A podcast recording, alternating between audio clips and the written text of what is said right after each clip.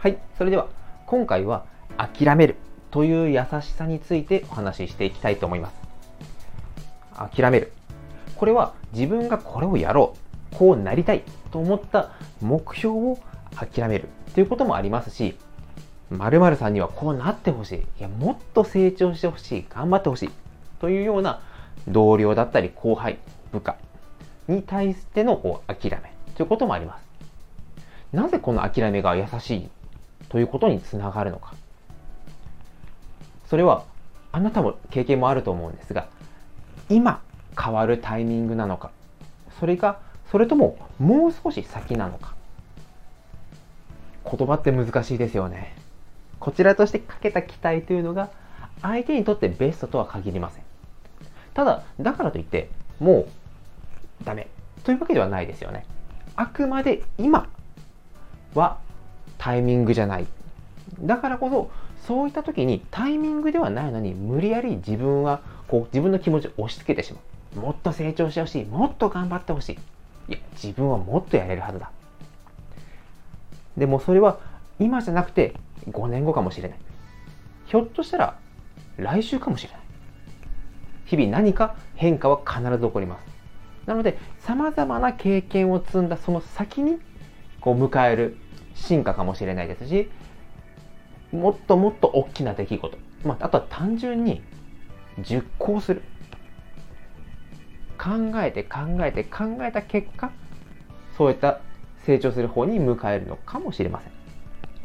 だから、今自分の現状だけでもっと頑張るよとか、自分はもっとできるはずだ。というふうに期待をかけてこう追い込んでしまえばしまうほど逆に相手のモチベーションを下げたりとかもう重荷になりすぎても相手方は精神的に参ってしまう。自分自身も自分にプレッシャーをかけすぎてもう燃え尽きてしまう。そういった期待をすればするほど逆に相手を追い込んでしまう。自分を追い込んでしまうということもあります。だからこそどこかで必ず線引きをする必要があります。もうここまでいったらもう一旦諦めよう。この諦めるという線引きがあるからこそ、それまでに自分はどうやってこう伝え方をうまくしようとか、モチベーションが上がるためにどういう対策が取るか。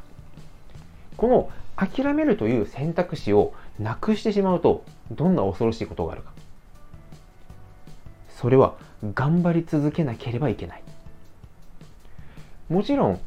効果的なこう相手の反応があったりとか成長が見られる中は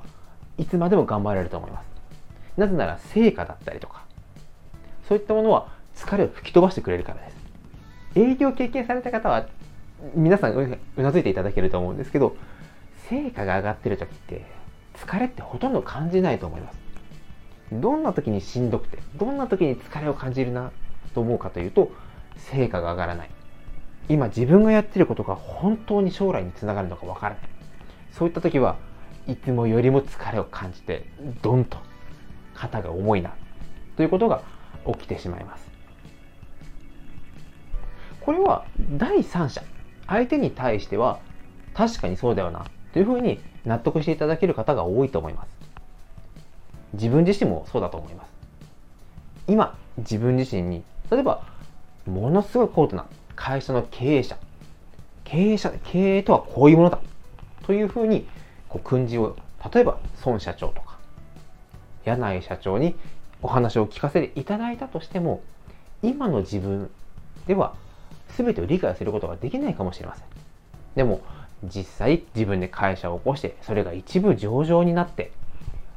従業員も何百人何千人と抱えるようになって同じ話を聞いたらきっと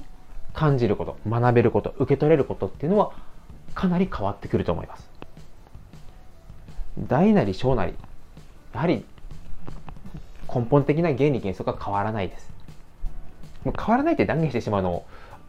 ちょっとあれですかね、変わらないと思います。だからこそ、諦める。これは決してネガティブな印象ではなくて、お互いのために一旦距離を置こうという意味でも諦めるという線引きは非常に重要になってくると思います。いつまでも頑張る必要はありません。メリハリをつけて、頑張るときにぐっと力入れれるように頑張り方期待のかけ方こういうのも諦め一つである程度コントロールできるようになりますのでぜひなんかこう思ったように成長してくれないなとこう部下や後輩に悩んでる方